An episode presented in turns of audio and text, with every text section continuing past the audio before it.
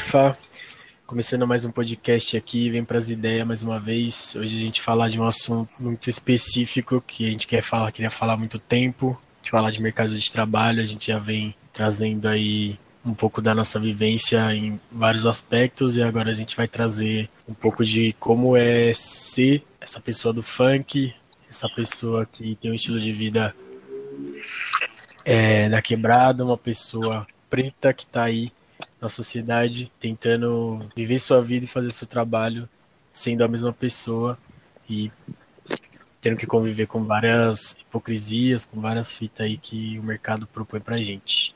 Então hoje eu tô aqui com nossos quatro convidados, eu sou o Eduardo e vou estar tá seguindo, guiando a gente nesse podcast de hoje. Então eu vou pedir aí para cada um dos convidados se apresentarem. É, boa noite, Eduardo, boa noite, pessoal. É, meu nome é Lucas, tenho 22 anos, trabalho como diretor de arte é, na Perifano Toque e na Suco, uma agência aqui em São Paulo. E é isso, acho que é isso. Olá, pessoal, boa noite, boa noite, Edu, boa noite, galera. É, meu nome é Assinda Ilea Gessi, eu tenho 26 anos, sou nascida e criada em São Bernardo do Campo, é, mas atualmente eu moro na zona oeste de São Paulo, próximo à Vila Madalena, aqui Sumaré e tudo mais. Eu trabalho na área de marketing, sou formada em relações públicas é, em São Bernardo, mas eu atualmente trabalho na área de marketing na Levis, uma empresa de moda, calça jeans e tudo mais. Salve galera, boa noite. É, meu nome é Paulo Sodré, eu trabalho com audiovisual em geral, fotografia, sou videomaker da Perifano Toque e trabalho com sets de filmagem de audiovisual, publicidade. Sou estudante de cinema, tenho 20 anos, moro no extremo sul, no Jardim Ângela. É, acho que é isso. Primeira vez aí, gente, um pouquinho nervoso. Fofinho. Tirando cabaça. Elegante. Perfeito. Um pouco constrangido só, um pouquinho só. Salve, gente, boa noite. Meu nome é Thalita, sou do Capão Redondo, tenho 20 anos.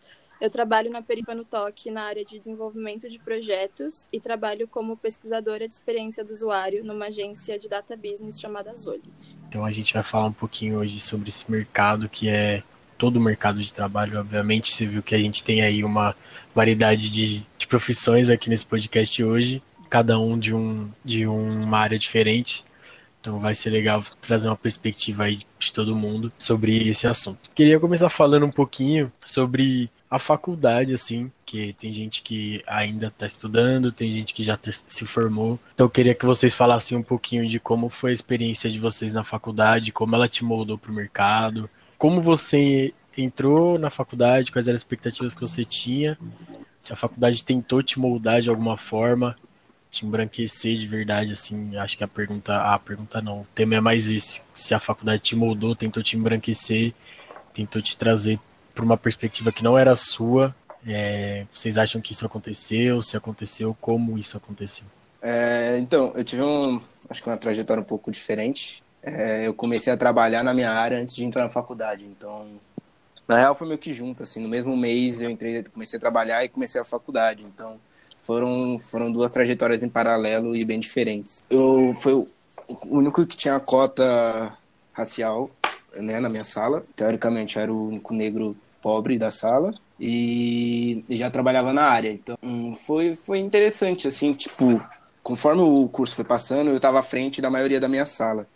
E acho que eu acabei não sendo tão influenciado no sentido da minha carreira, no sentido da minha profissão, é, pela faculdade, pelas pessoas que estavam lá. Então eu acabei usando todo o meu período de faculdade como um projeto para desenvolver ferramenta.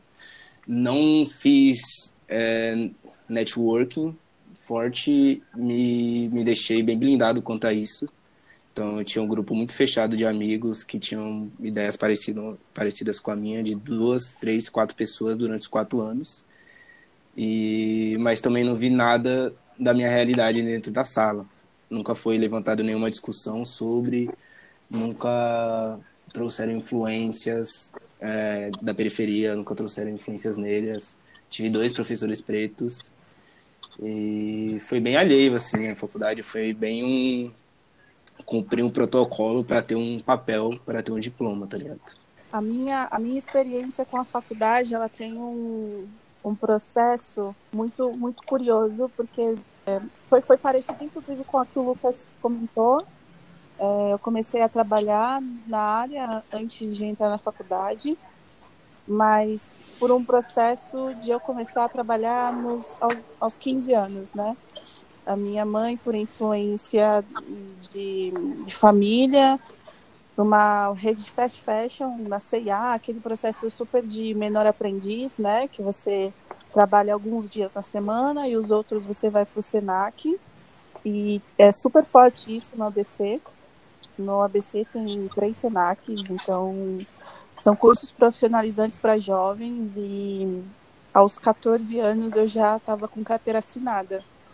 É, era bem desgastante porque eu não tinha o ritmo de sair da escola e ir para o trabalho, então era estudar de manhã e para o trabalho bater roupa, bater arara, né, na CIA.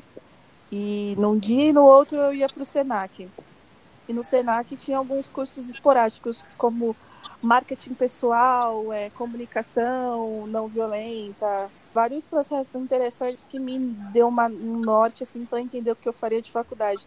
Mas é, eu digo curioso porque eu não tinha perspectiva alguma de faculdade, eu não tinha referência, eu não tinha. É, é sabe essas conversas que às vezes pessoas com mais dinheiro, brancas, tem numa mesa de jantar, assim, ah, o que, você vai fazer na faculdade? Quando você está tipo, no primeiro ano do ensino médio, sabe? Às vezes na oitava série. Uhum. É, eles existem essas conversas, né? E na minha família isso não existia.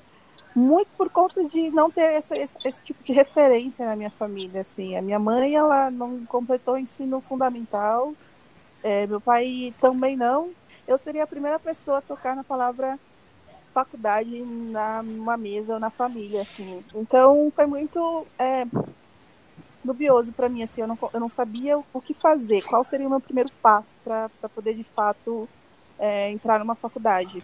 É, eu lembro que meu namorado na época, meu ex-namorado agora, ele foi um, um, um ponto muito importante para mim. Ele já tinha terminado marketing e e eu e super me indicou algum curso de comunicação, porque ele disse que eu me daria bem com comunicação. Num contexto de vida, assim, eu queria ser médica legista, mas era muito sonho de criancinha ser médico para mim, sabe? Era tipo, é óbvio, eu não posso ter um emprego que eu só ter, fazer uma faculdade que eu só vou ter que trabalhar depois de quatro anos. Impossível, eu preciso de dinheiro agora, eu preciso trabalhar agora. Fiz três anos de Enem consecutivos eu queria é, entrar na, numa faculdade próxima à minha casa, porque eu entendia que o trajeto influenciava muito também no meu desempenho ali com a faculdade. Eu, eu penso quase que sempre hoje em dia, depois de estar há quatro anos formada, que eu poderia ter é, aberto mais os meus horizontes, ter confiado mais em mim e ter prestado para mais vestibulares Porém, a minha autoestima intelectual era tão baixa que eu nunca cogitei, por exemplo, prestar uma FUVEST ou prestar uma faculdade pública, porque na minha cabeça era impossível uma pessoa que tinha estudado 11 anos numa escola pública, que não tinha cadeira para sentar, passar numa FUVEST. Impossível, na minha cabeça na época. Uhum.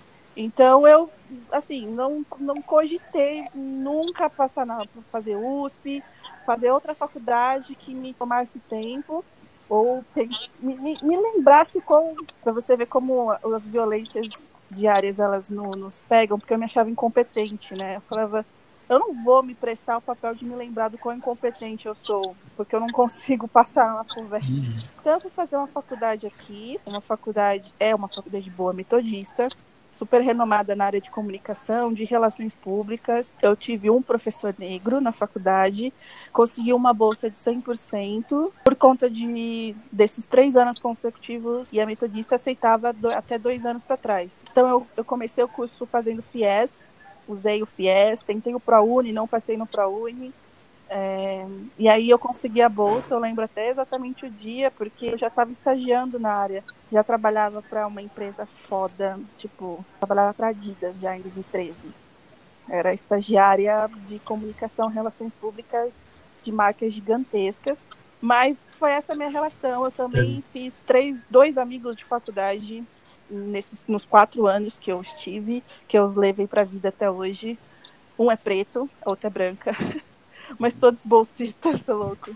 Na minha sala tinha quatro alunos pretos. Haviam debates, às vezes, sobre, sobre o contexto, movimento negro, negritude e tudo mais, e eu é, me meti em confusão, bati a boca com o professor, então eu, eu não tenho muitas experiências boas, assim, de faculdade. Era opressor, era difícil, era do tipo sair chorando da sala, ir para casa chorando por ter sido massacrado pelo professor mas eu me orgulho muito, foi muito interessante passar por essa experiência. E hoje, hoje em dia eu, eu consigo ter uma visão mais, mais apurada até da faculdade do que, que, ela, do que, que ela se transformou para mim. Assim. É, não é essencial na vida de ninguém, mas para mim foi importante e eu acho que faria novamente se eu tivesse 17, 18 anos de novo. Eu, eu tive. Do, do intelecto, né? Eu também tive muito isso até eu fazer o, o Enem. Eu nunca tinha tido essa conversa com ninguém na minha família de faculdade, essas coisas, porque ninguém, ninguém aqui é formado também. Mas essa parada do intelecto é muito foda, porque te trava de tipo, te impede de umas coisas e, e ninguém. Tipo, não é que alguém não, falou para você, né? É que você é, é, tudo que você, pelo que você acha, baseado no que você ouve é falar. É um conjunto né? de fatores, né? Você enxerga isso Exatamente. de diversas formas. É, é a mídia, é todos os poderes do Brasil, hum. é a internet, é as, as conversas que você tem na escola, né? Porque na época da escola, é, os seus, os seus, eu digo, a sua família, que você não viu atingindo aquele espaço, aí você se pergunta como eu vou conseguir, por que eu vou conseguir. Eu comecei a minha trajetória aí nesse, nesse mercado que eu tô, começou em 2015. Eu tinha 15 anos mesmo e estava prestes a fazer 16 na época. E foi quando eu me matriculei numa escola de computação gráfica, né? Eu não tinha nada de querer fazer audiovisual e tal. Eu sempre quis fazer uma parada que eu pudesse trabalhar com arte, claro. E sempre fui muito ligado em videogame, essas coisas. Eu falei, ah, eu vou começar, vou tentar ir por esse caminho. E aí comecei a estudar nessa escola. E era um curso muito caro. Era, a gente, né, fez em parcelas, claro. E, tipo, eu tive a ajuda do meu tio, ele que me, me empurrou nesse caminho, tipo, ele sempre me, me manteve nesse mundo de arte e tal. E quando eu falei para ele que eu queria, ele falou: "Cara, achei uma escola, vou vamos ver como é que tá, como é que fica". E aí ele me caminhou nesse nesse meu primeiro passo aí e fez um acordo com, com alguns familiar, familiares meus para ver se tinha como dividir, sabe? Porque era um peso meio era valor meio chato. E várias vezes aconteceu de tipo, ah, não ter o valor da parcela, então ter que tirar de outros meios tá ligado? Ou até pagar, tipo, muito em cima, às vezes pagar um pouco, um pouco depois já do, do da data. Mas, graças a Deus, eu consegui estudar lá, consegui me, me formar, assim, entre aspas, porque não era faculdade, né? Mas, enfim, é uma, uma formação. E foram dois anos e meio aí, mais ou menos, e eu lembro que no meio desse, desse curso eu tive, eu tive um workshop de quatro aulas de cinematografia que a gente estava estudando para aplicar em animação 3D. E aí foi quando eu comecei a. Putz, eu olhei com outros olhos, sabe? Eu falei, ah, eu vou caminhar. Acho que eu gostei mais disso, acho que eu estou me encontrando mais por esse lado. Mas vou continuar aqui no curso e tal. Me formei lá, terminei de estudar e fui procurar alguma forma de trabalhar com, com audiovisual, com vídeo e tal. E foi aí que eu fui foi consegui estudar em uma outra escola, é uma escola de cinema e foi um curso de foi um curso rápido de três meses. E eu lembro que tinha acho que uma pessoa negra na turma. É, escola de escola de boy também, né? Mas eu consegui estudar lá graças a um trabalho que eu tive no centro, que eu trabalhava ali na zona serialista como designer júnior, devido ao curso de computação gráfica. Mas eu fiquei só três meses lá e depois que eu saí, eu peguei todo o dinheiro do meu FGTS e tal, tudo que eu peguei da empresa que, que eles me pagaram, eu investi nesse curso de cinema. Então, tipo, várias coisas que eu precisei e tal, eu falei, ah, eu vou investir mais no que eu quero fazer mesmo na minha carreira e tal. Eu lembro que eu cheguei lá e tal, aquela coisa, e muita gente, todo mundo era branco, tinha uma pessoa negra, nenhum professor negro. Foi um, foi um choque, um pouco de choque de realidade, porque eu ficava, eu falava de uma forma que eles ficavam, tipo, perguntando, ah, o que, tá ligado? Eu falava gíria, umas coisas assim que a galera lá não entendia. Então, tipo, ficava, pô, não entendi o que você quis dizer com isso, o que, que essa palavra quer dizer e tal. Então eu. Aí eu tinha que explicar, falar de uma forma que eles pudessem entender, sabe? A gente meio que pra, pra sair da margem e pro centro, a gente meio que tem que falar a língua deles, tá ligado? Muitas vezes. Então, foi o primeiro choque que eu tive assim. Alguns professores também ficavam perguntando, mas eu fui me adaptando nisso. E eu terminei esse curso é, eu não fiz faculdade, tá? Só para resumir logo assim, eu não fiz faculdade, eu só fiz vários cursos durante a minha vida. E esse foi o último curso que eu fiz. E depois dele, eu comecei a trabalhar numa produtora de audiovisual. E foi onde eu descobri a exploração do trabalhador e tal. Eu sempre tinha ouvido falar, mas eu só pude. Eu sempre tinha ouvido falar, é ótimo. Não é, sempre tinha ouvido falar, mas eu, eu, aconteceu mesmo de fato. E eu demorei um pouco para anotar, infelizmente. Eu comecei a trabalhar lá como PJ, é, ou seja, não tinha nenhum tipo de carteira assinada, nenhum contrato, nem nada, era só um acordo, tipo, verbal. Eu estava precisando de grana, que eu fiquei um ano desempregado. Eu falei, ah, vamos ver o que que dá.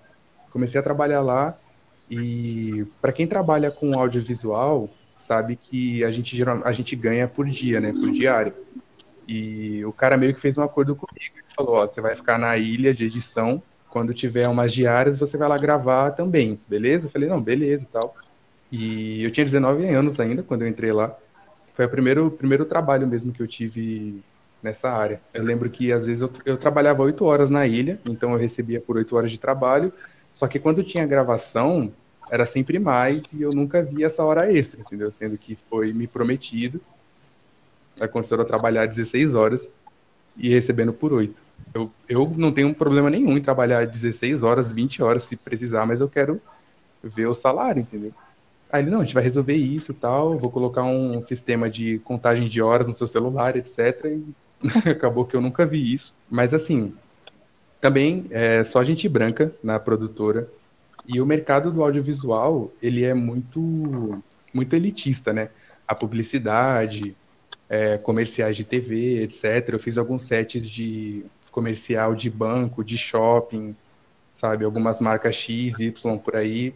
E você vê como são as coisas. Tipo, você, os negros que eu vi no set de filmagem era a galera que, meu, puxava cabo no set, carregava câmera, carregava umas, uns case pesados de 50 quilos, 30 quilos, cheio de equipamento, maquinária atores sempre, todos brancos, diretores, tá ligado? Os, os, responsáveis, assim, diretor de fotografia, diretor de arte. Também foi outro choque de realidade para mim, porque, né, da onde eu venho, aquela coisa, as pessoas é, sempre olharam meio torto, sabe? Tipo, aconteceu muita coisa. Uma vez eu fui fazer um trampo no Santander. Tava muito frio nesse dia e a gente tinha um uniforme da produtora, que era uma camisa que a gente tinha que usar. E como tava muito frio, eu fiquei de blusa e tal, de touca a gente foi filmar e era dentro do banco e tinha uma cena que era dentro do da onde ficam os caixas eletrônicos e tal, tinham seguranças, foi ali no JK. Aí a gente entrou, eu entrei um pouquinho atrás e tipo, não tava uniformizado, foi o suficiente pro segurança ficar na minha cola, entendeu? Eu olhei para ele assim, o cara eu, pelo estilo, pelo jeito da pessoa, você fala, mano, esse cara vem do mesmo jeito que eu, entendeu? O cara é preto e tal e tava ali fazendo o trabalho dele, mas tipo veio logo para cima de mim assim, logo de cara, ficou do meu, ficou literalmente atrás de mim assim. Aí eu, putz, aí eu cheguei perto da galera que tava trabalhando, como eu tava lá dentro, já tava, não tava tão frio, tirei a blusa, fiquei com o uniforme, daí ele deu uma afastada, mas é uma coisa muito chata assim que a gente a gente não sabe nem como reagir muito bem, né? E lá no no curso que você fez, como que era a perspectiva que o pessoal tinha lá de que, como ia ser o trabalho na hora de fazer? Então, o que me passaram foi bem diferente da minha vivência, porque é, sempre, sempre me falaram, ah, você vai chegar lá no set, não sei o que, você vai, é, vamos supor, ser assistente, você vai levantar as câmeras e tal, vai ligar tudo direitinho pro, pro, tudo direitinho pro diretor de fotografia, não sei o que, mas como esse, com esse trampo na produtora foi bem diferente, e eu acabei descobrindo que é, outras pessoas que também filmavam comigo dentro da produtora estavam ganhando essa hora extra e eu não, entendeu? Estavam ganhando por diária. Foi quando eu troquei ideia com um dos diretores de fotografia, ele perguntou, se interessou por mim assim, falou: "E aí, o que que você faz e tal?" E aí a gente conversando, eu falei, ele perguntou, e você tá tirando quanto aí como assistente? Eu falei, cara, eu tô tirando um salário fixo e eu tô, tipo, me matando aqui no set, entendeu? Ele falou, não, é, era, um, era um job de dois dias, e aí ele, mano, eu tô tirando 1.500 conto por dia. E isso são os valores mais baixos de uma produtora iniciante, entendeu? Tem gente aí que tira 10 pau por dia, mano, 20 mil por dia. Saí da empresa e aí fiz uns trampos, eu, como eu falei, eu sou videomaker da Perifa no Top e tal, a gente fez o, o último job que eu fiz lá foi o do carnaval, que a gente filmou. E aí foi nessa, nessa mesma época que eu saí da empresa, logo depois eu tinha várias coisas para fazer, eu tinha sido chamado para outras gravações, curta-metragem, etc. E aí começou a pandemia, né? e cá estou. Então, antes de começar a falar dessa minha relação com a faculdade, eu queria fazer um paralelo com umas coisas que o Paulo falou, porque eu também tenho uma vivência assim, no audiovisual. Uhum. E aí uma coisa que eu acho que acaba acontecendo é que, como foi a história do Paulo, a gente tem muito esse sonho, assim, a gente vê muito o audiovisual e trabalhar com isso, ganhar dinheiro com isso, como uma coisa muito distante. Eu comecei a trabalhar no audiovisual com maquiagem, aí depois comecei a fazer uns trampos de publicidade como modelo, quebrava um galho de atriz. E aí, quando eu fui estudar audiovisual, eu fui pro lado da produção, né? E aí, quando eu fui para o lado da produção, eu tive que estudar estudar essa parte de, de pagamento, porque o Cine ele tem uma tabela onde tem os pisos salariais para cada função dentro do audiovisual. Mas como as produtoras, tanto as grandes quanto as pequenas, sabem que a galera, ainda mais a galera da periferia, a galera que acessa o audiovisual dessa outra forma, tem tanto esse sonho que eles propõem acordos tipo esse do Paulo, que é no boca a boca, e aí é isso, você acaba sendo explorado mesmo e você ainda demora para perceber porque você acaba romantizando muito esse universo. Eu passei um pouco por isso. E para falar da minha relação com a faculdade, na verdade começa muito antes, assim, porque a minha primeira formação, a, a formação dos oito anos do fundamental, eu estudei numa escola muito diferente de quase tudo que a gente conhece. É, eu estudei no Amorim Lima, que é uma escola incrível, e eles são muito focados em criar um aluno autodidata, sabe? Então, eu não tinha prova, eu não tinha professor lá na frente dando aula, é, eu sentava em grupo e a gente construía esse conhecimento de forma muito coletiva.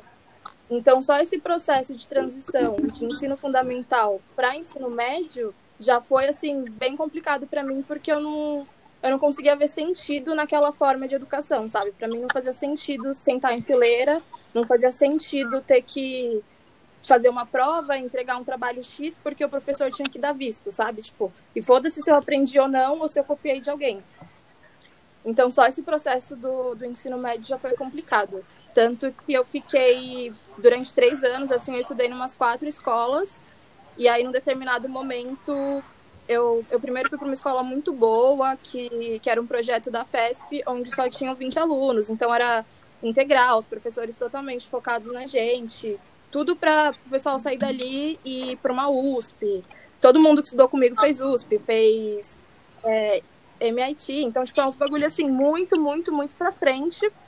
E aí eu ficava, apesar de ser um processo que todo mundo ali era bolsista, eu ficava me questionando o tempo inteiro, sabe? Porque eu saía da minha quebrada para ir pro Jardim Europa, estudar, pegava ônibus sozinha, mó pivetona, e eu ficava olhando assim, as pessoas molhavam de jeito diferente, sabe? Eu ia no mercadinho, as pessoas molhavam de jeito diferente.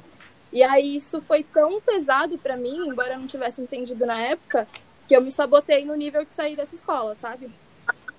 E aí, saindo disso, eu falei: ah, não, vou fazer o METEC, então, vou estudar uma coisa mais mais certa para poder trabalhar, porque eu não tenho condição de fazer uma federal e ficar quatro anos sem trabalhar, sabe, com o papai me bancando. Não, não tenho isso. Fui fazer o METEC, também não consegui me adaptar, assim, fui para um curso nada a ver, fui fazer edificações. Fiz um ano e falei, meu, não tem nada a ver comigo isso. E aí eu decidi que eu ia trabalhar. Nisso eu já tinha uns trabalhos informais, assim, eu já atendia como maquiadora, fazendo maquiagem para formatura, essas coisas. E aí trabalhei num estúdio de tatuagem, tipo, eu sempre fui curiosa, então eu ia me jogando nas coisas que eu queria fazer no momento. É isso, cansei, vou trabalhar e vou entrar na Sabesp. E aí geral deu uma desacreditada, né? Ficou, ai, as ideias da mina, largou duas escolas e agora do nada vai entrar na Sabesp. As ideias que entrar na Sabesp tá com sede. Entrei, fiquei lá um ano e meio, aprendi bastante coisa, foi interessante, mas assim, eu me sentia um estranho no ninho, né? Porque era uma empresa que só tinha velho, branco.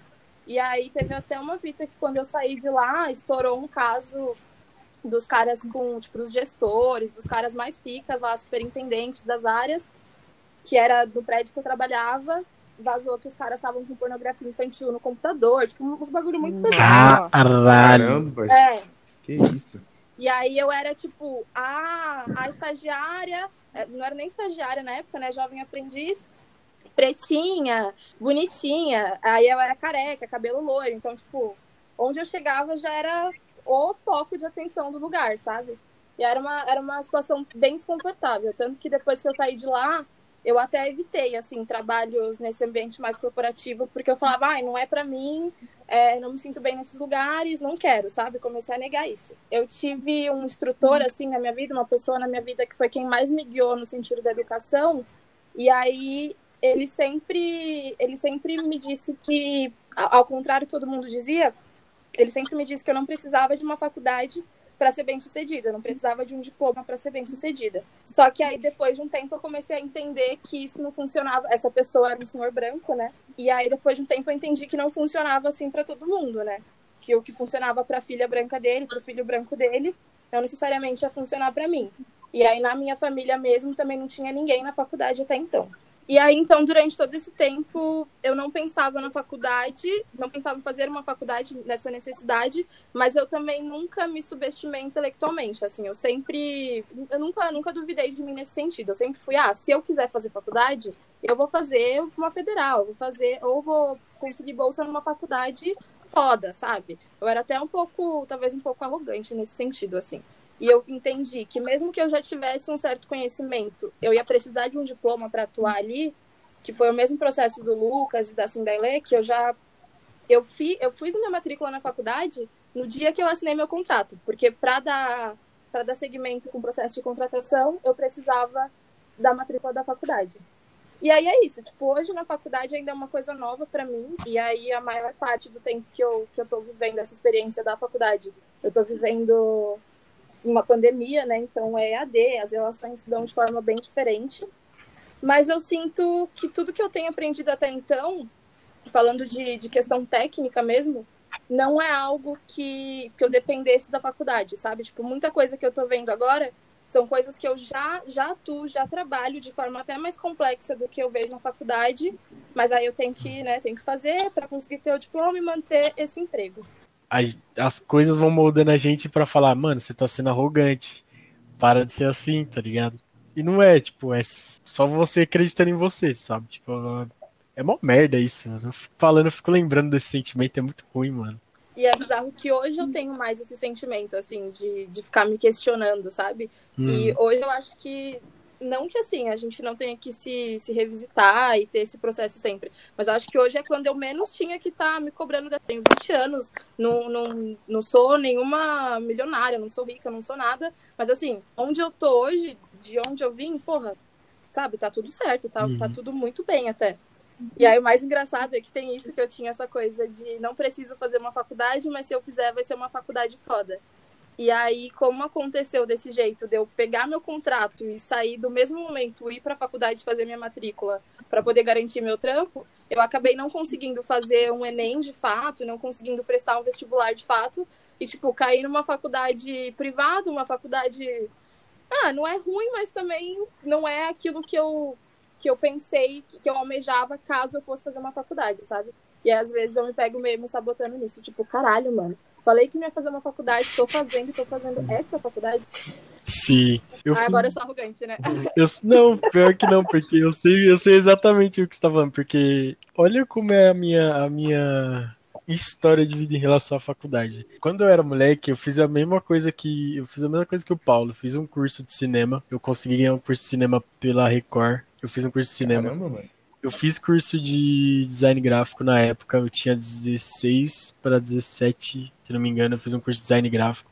Eu fui convidado pela escola que eu fiz o curso de design para dar aula na escola e tive que largar esse sonho de ser designer para trabalhar com TI que ganhava mais. Então, tipo, eu larguei todos os bagulho. Eu tinha o sonho de estudar na Argentina, mano. Na melhor, não, acho que é a terceira, que na época era a terceira melhor escola do mundo de, de design. E fui parar na Uninove por causa que eu comecei a trabalhar com tecnologia. Então, mano, eu sei exatamente Cara. o que você tá falando, tá ligado?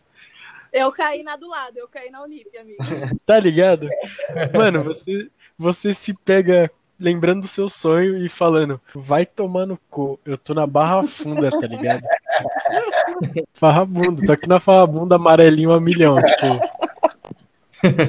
Vai se fuder, tá ligado? Tipo, mano, olha, que, olha a expectativa que você tinha e olha o que você tá fazendo pelos motivos que você tá fazendo, tá ligado? Mano, eu nunca, eu nunca tive uma, uma referência preta de tipo de, de intelecto na faculdade e nem na, na, empresa, assim. Eu trampei no Bradesco, eu trampei na Oracle, que é uma empresa, uma das maiores empresas de tecnologia do mundo também. Trabalhei em startup. Nossa, startup que eu trampei lá em Sorocaba, eu era o único preto, mano. É bizarro você trampar numa startup hoje em dia com 40 pessoas e você ser o único preto, mano. Mas pelo menos tem mesa de ping-pong, né? É, e cerveja. Porra! Tem videogame à vontade. Isso que você falou, é, você criar um ambiente confortável. Isso que você falou da tecnologia, da área da tecnologia, é muito pesado. Tanto que antes de eu entrar no trampo que eu tô agora, como eu trabalho com pesquisa é, da experiência do usuário em produtos digitais, antes, quando eu já estava interessada por essa área, eu fui buscar cursos de programação e tal é, eu me inscrevi num projeto e esse projeto tem até uma. Ele, ele tem um enfoque social, tem, tenta se voltar para pessoas negras, mas aí no dia que teve o um encontro lá de apresentação, eu me vi num auditório com 200 pessoas, tipo 170 nerd branco, é, 30 minas, dessas 30 minas tinha eu e mais duas minas pretas, sabe? E aí, uhum. de novo, volta com a sensação de, mano, o que, que eu tô fazendo aqui, tá ligado? Que na verdade tinha que ser o contrário, mas aí você acaba sabotando, falando, ah, eu não quero estar nesse lugar. Exatamente, que aí é, é onde você pega, se pega se moldando pra estar tá num lugar, né?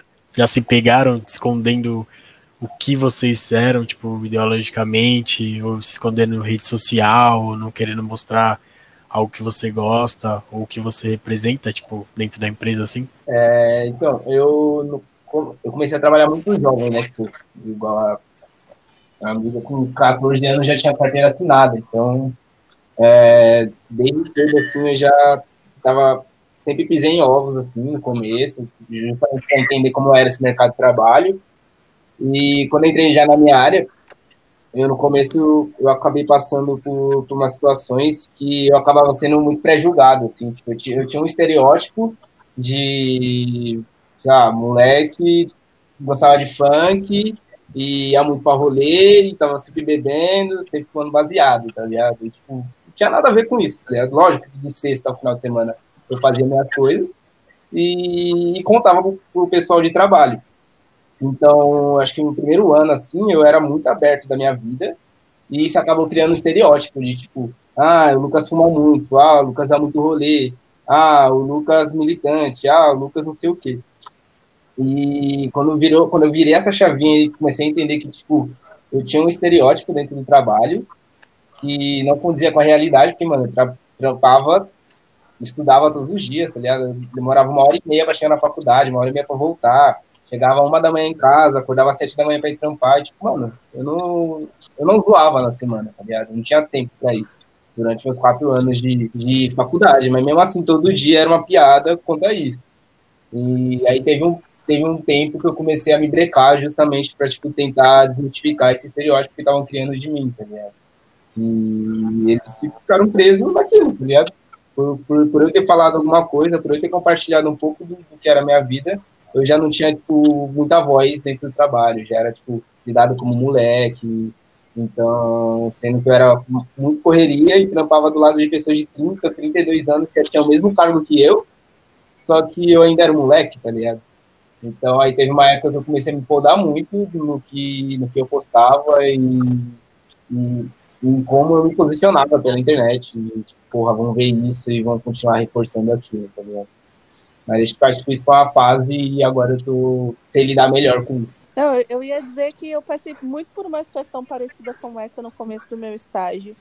É, eu, eu, como disse na minha apresentação, eu no decorrer da, da, nossa conversa eu ia dizer que eu era muito ingênua e eu via, via minha ingenuidade de me abrir, de dizer das minhas experiências, das minhas referências.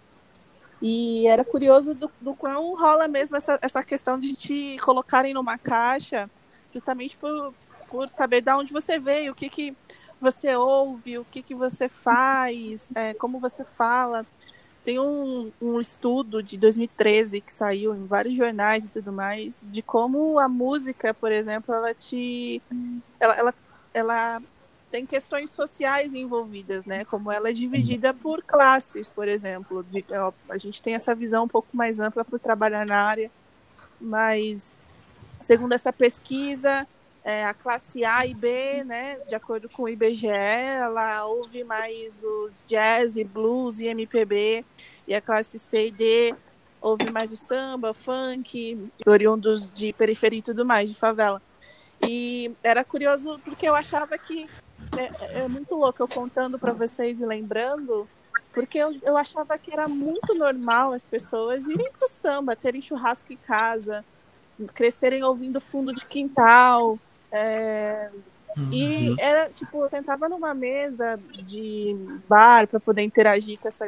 Eu vim da, sou da área de comunicação, então é muito comum em agências de publicidade, comunicação e relações públicas ter aquele momento de descontração que, querendo ou não, faz parte do trabalho, que você, Sim. pelo menos eu estava obrigada a estar ali, minha chefe me obrigava a interagir. Mas era, era louco porque como já tinha uma, uma separação, é, até mesmo pela música que você ouvia. E aí depois eu fui pesquisar, depois de velha, né? Agora eu fui pesquisar do, do quanto isso é nítido. Pra... E esse estudo de 2013 é de um cara branco da USP, mas tem algumas duas coisas interessantes lá nesse estudo.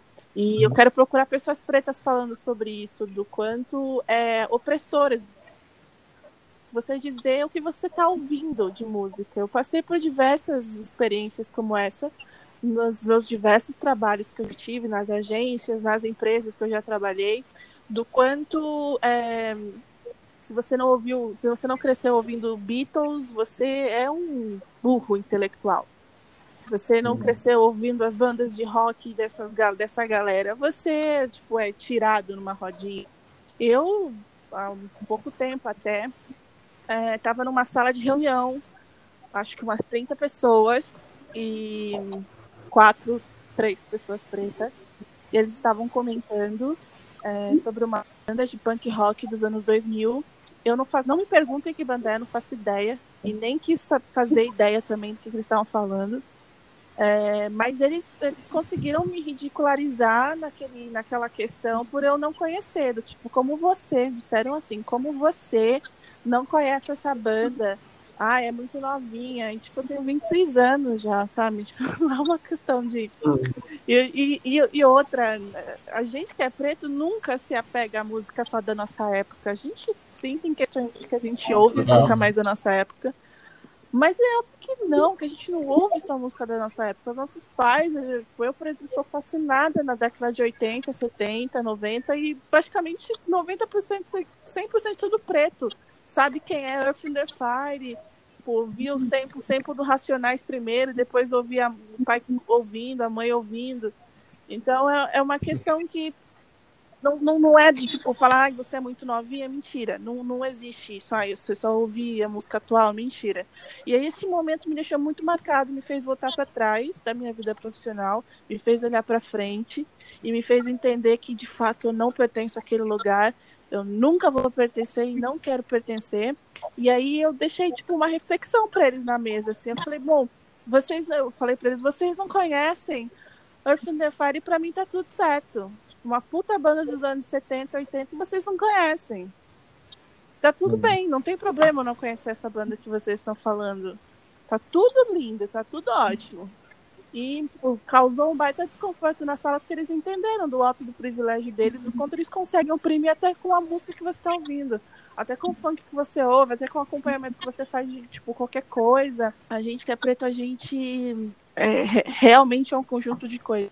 É, aquele episódio de Todo Mundo Odeia o Cris, ele anda negro, fala negro, respira negro e faz tudo negro. A gente é assim, não tem como, às vezes, nos moldar e enfiar a gente numa caixinha. Óbvio que a gente tenta ao máximo se readequar ao ambiente, né, que faz com que a gente pareça é, cada vez menor, né, como, como até o amigo falou, tipo, ele teve que ficar se respaldando para não colocarem ele num estereótipo. Eu também tive que fazer isso no decorrer da minha vida profissional. As pessoas olhavam na minha cara e falavam, como assim você não conhece isso? Eu, ai, vai tomar no seu cu. Nossa, mano, esse bagulho de música é muito, é muito foda porque eu, às vezes, às vezes, eu deixava escapar de propósito o que, que eu tava ouvindo no fone. Vezes. Eu não passo até hoje. O, o Mandela tá com. Tem, tem, tem, tem. Só a panelinha batendo. Caralho, bailão tá, tá pesado. Aí falei, ô, desculpa, moça, eu vou dar uma baixadinha aqui. Ela, não, tá legal, que não sei o que. E eu, tipo, ô, mano, é, por que, que ela não ficou quieta? Eu fiquei com vergonha. Cala a boca, cara. Deixa eu que te ouço. Bora. Faz seu projeto aí, mano. Vai tomar Ai, no cu. Eu lembro que eu tava no, no escritório do Inova Bra, eu tinha praticamente acabado de entrar lá. E aí, tipo, eu peguei e tal, e eu ia começar a escrever um projeto, eu coloquei o fone, só que, tipo, eu não abaixei no volume do do YouTube lá. E aí, o bagulho soltou, né? Que soltou já veio. Pum, naquele pique eu peguei e abaixei. Mano, tinha umas três pessoas olhando pra minha cara assim, ó. Aí eu peguei, olhei, baixei e continuei fazendo. No mesmo dia, no mesmo dia, mano, os, os caras na hora do almoço veio, veio encher o meu saco falar.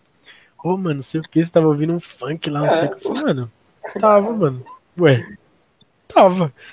Por quê? Qual o problema, tá ligado?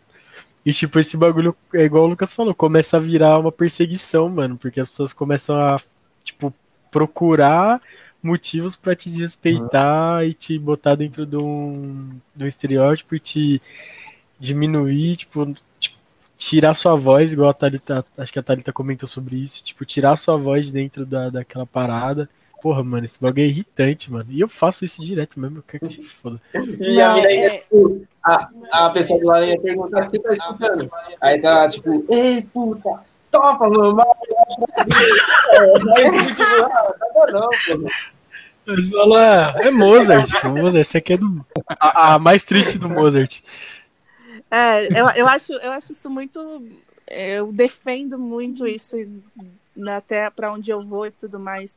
Nos últimos acontecimentos, né, eu tenho sido abordada por acontecimentos de quarentena mesmo. Não tem sido fácil pra gente que é preto. Eu, tenho, eu comentei hoje com um amigo meu que a gente pode não estar no front, tá respeitando a quarentena, né? Naquelas de ficar em casa quando pode.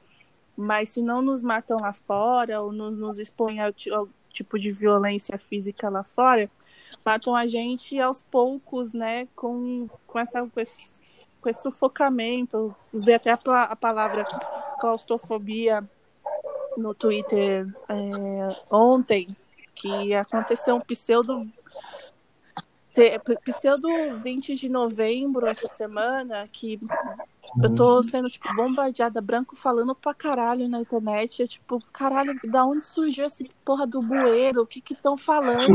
Um monte. Ninguém quer ouvir, sabe? Ai, do- gente me pedindo o que que eu posso fazer? Me ajuda a não ser racista. Eu falei, More, eu até brinquei, eu falei, More, primeiro, passa a chave do carro, eu quero a sua herança, deposita na minha conta. Porque é isso, assim, eu não, eu, não, eu não tô mais com paciência, sabe? Ninguém mais tá com paciência. Faz anos que a gente fala, faz anos que a gente tenta se impor e vem, vem gente é, que com, no alto dos seus privilégios, no alto da sua viagem internacional, é, é, é muito louco do quanto eu fui me moldando conforme eu fui crescendo profissional. Eu achava que todas as pessoas eram iguais a mim, não iguais, mas parecidas. Eu nunca saí do país. Eu, eu, minha primeira viagem de avião eu fiz em 2015 porque eu era trabalho, eu até hoje não viajei de avião a passeio, é, eu fiz acho que umas três, quatro viagens de avião a trabalho para o Rio de Janeiro, eu não tive nenhuma oportunidade de, de, fazer algum outro tipo de viagem, por falta de organização, dinheiro e enfim, eu tô é um sonho muito grande para mim, é uma conquista muito grande, tipo pisar o pé para fora do país, do, do Brasil no avião e passar mais de 40 minutos dentro dele. Uhum. porque, porque para ir para o Rio de Janeiro, tipo, ok.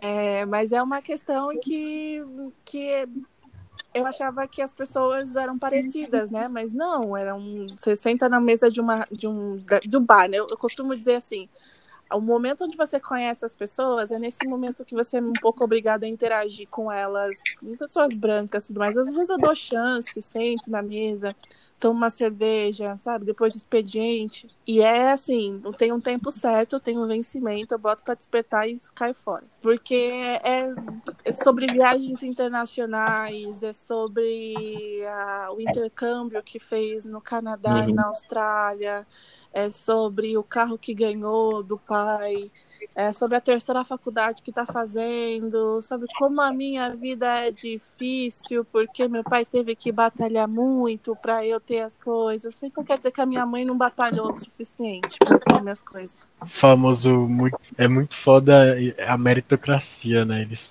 o tempo todo Jogando como é foda a meritocracia. do quanto é, é, existe essa meritocracia, né? do que se você não tem o que você quer, porque você não se esforçou o suficiente. Então, é, é, é são microviolências que eu, eu já, com 17, 18 anos, né, eu e Du já, já naquele conceito do tipo, não vou conseguir, mas o, o, tempo vai passando e a gente vai tentando se fortalecer com encontros como esse. São super importantes ouvir as experiências de vocês, contar a minha experiência, justamente para nos fortalecer e de novo para esse mundão.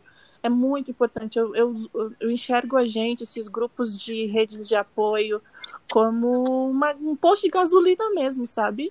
A gente uhum. se conecta se enche, se fortalece, bota gás na gente, vai lidar com eles. Aí a gente acaba a bateria, volta, se reconecta, tudo vai e volta para eles.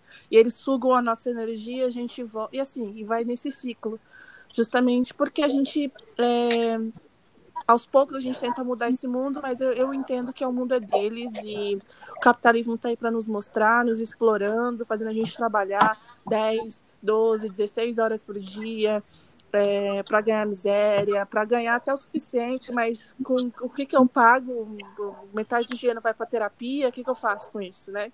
Milito na forma como eu posso, movimentando as, as pessoas com como eu posso, trabalho numa multinacional que nos últimos acontecimentos, nesse último 20 de novembro que nós tivemos aqui, onde o Branco quis falar, a empresa quis me ouvir o que, que pode ser feito. Eu falei, olha, eles me viram que eu tô aqui.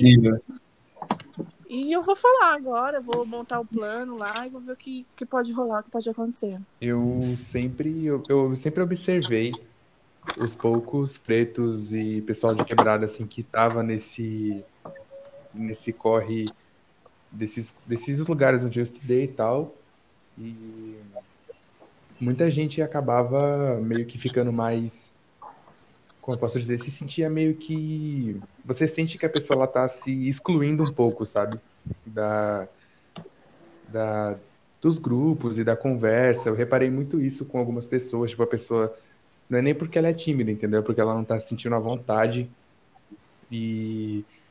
Eu já me senti às vezes assim também, só que eu sempre fui de, meu, eu não vou deixar de, de falar da minha forma, tá ligado? Eu não vou deixar de falar minhas gírias, não vou deixar de escutar meus rap, meus mandelão, tá ligado? Então, tipo, é que nem vocês. Eu, quando tava lá no trampo, na, na produtora, eu ia, eu me vestia do jeito que eu queria, entendeu? Usava minhas roupas largas, usava. Ia de boné, tá ligado? Não tava nem aí.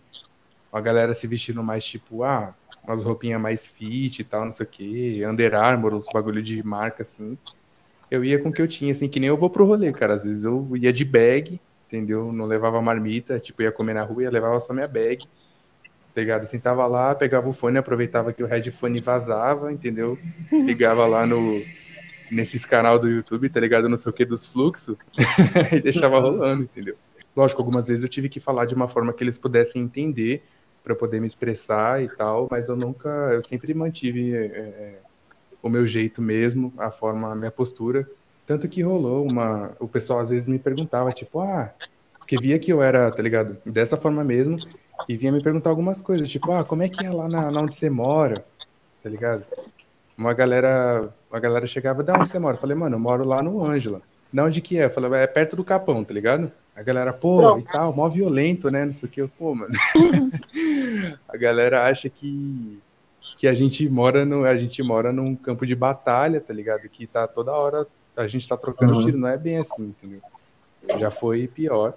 Mas eu sempre falo, mano, morar no centro, você é muito mais arriscado, você vai ser muito mais tem muito mais chance de ser assaltado no centro do que na minha quebrada, isso eu te garanto. Então, é uma parada que a galera sempre veio perguntar e tal, como que era no baile, não sei o quê, porque os caras ficam curiosos. E teve uma vez que eu. Uma mulher que era da equipe lá de filmagem, ela era produtora, e ela veio me questionar sobre o baile funk, né? Aí ela chegou assim, como que não quer nada, tipo, ah, como é que é lá? Falei, meu, é, é, é uma festa, tá ligado? A galera tá curtindo, a música tá rolando, é como qualquer outro ambiente de música que você vai, entendeu? Só que você ver umas coisas que não é tão comum na, na sua realidade. E aí ela, ah, é porque é a música e tal, não sei o que, fala umas coisas de, tipo, é, chama de puta, de não sei o que. Eu falo, mano, acontece, mas, tipo assim, a galera tá curtindo, tá ligado? Ninguém tá, tá levando aquilo 100%. E até porque não tem ninguém não fala é isso, né? Ninguém vê a tradução do bagulho. Exatamente, mano. E aí, tipo, eu falei, cara, é, não é porque tá na música que significa que você é, entendeu? Você tá indo num, num rolê pra você curtir, entende? E, tipo, passar a noite e tal, virar, entendeu? Beber, ficar suave. Como eu falei, é que nem no, no, nos rolês de sertanejo que você dá, entende? Mesma coisa. Eu ia falar exatamente é isso. Rolê de preto. tem, tá tem, tem coisa no sertanejo muito nossa, pior do que. Nossa, que... pelo amor de Deus. Só os psicopatas. É Hétero é. que puxa Nossa, cabelo. Então. Mulher, eu nunca fui, tá, gente? Óbvio, mas eu, eu sempre vou. eu também não, tô eu, ouvindo... É porque a gente interage com essas pessoas, Nossa. mas assim, é absurdo de violência, de, de briga, de hétero homem puxando o cabelo da mulher pra chamar é, atenção. Então. Oh, sabe? É misoginia pura, absurdo. É, o Kitinho parece Porra. um padre perto do. Realmente. É, é verdade, é verdade. Tudo que acontece em um pode acontecer no outro, entende? São pessoas. Vai lá, cola lá pra você ver, tá ligado? Falei Ou assim, não, cola lá né? pra você ver um dia. É melhor não colar, não, Ou mano. Não, Fica né? na sua casa. É, eu, eu, pode ficar em casa também, mas assim, é porque a galera, tipo, mano, é, acha que é tudo uma, um, um antro, tá ligado? que é uma parada que sempre a galera vai estar tá dando tiro e vai estar, tá, pô, vai chegar no rolê já todo mundo, todo mundo tá armado, todo mundo tem tá de fuzil e tipo É porque tiros são muito contexto, tá né? Porque qualquer baladinha é... aí de branco, mano, o bagulho o tiro tava solto no então, banheiro. Cara, entendeu? É, esse negócio é que nem ela, ela falou, ah, mas essas paradas de droga. Eu falei, meu, você quer ah, falar de droga Deus. embalada? É foda, mano, porque qualquer, qualquer baladinha que você vai no centro de, tá ligado, de boy, etc, os caras, mano, os caras, tipo, parece que tá, tá indo levar carga para fora do Brasil, entendeu? É, a diferença é que as drogas desses rolês é tipo um salário mínimo, né? Exatamente. É verdade. É.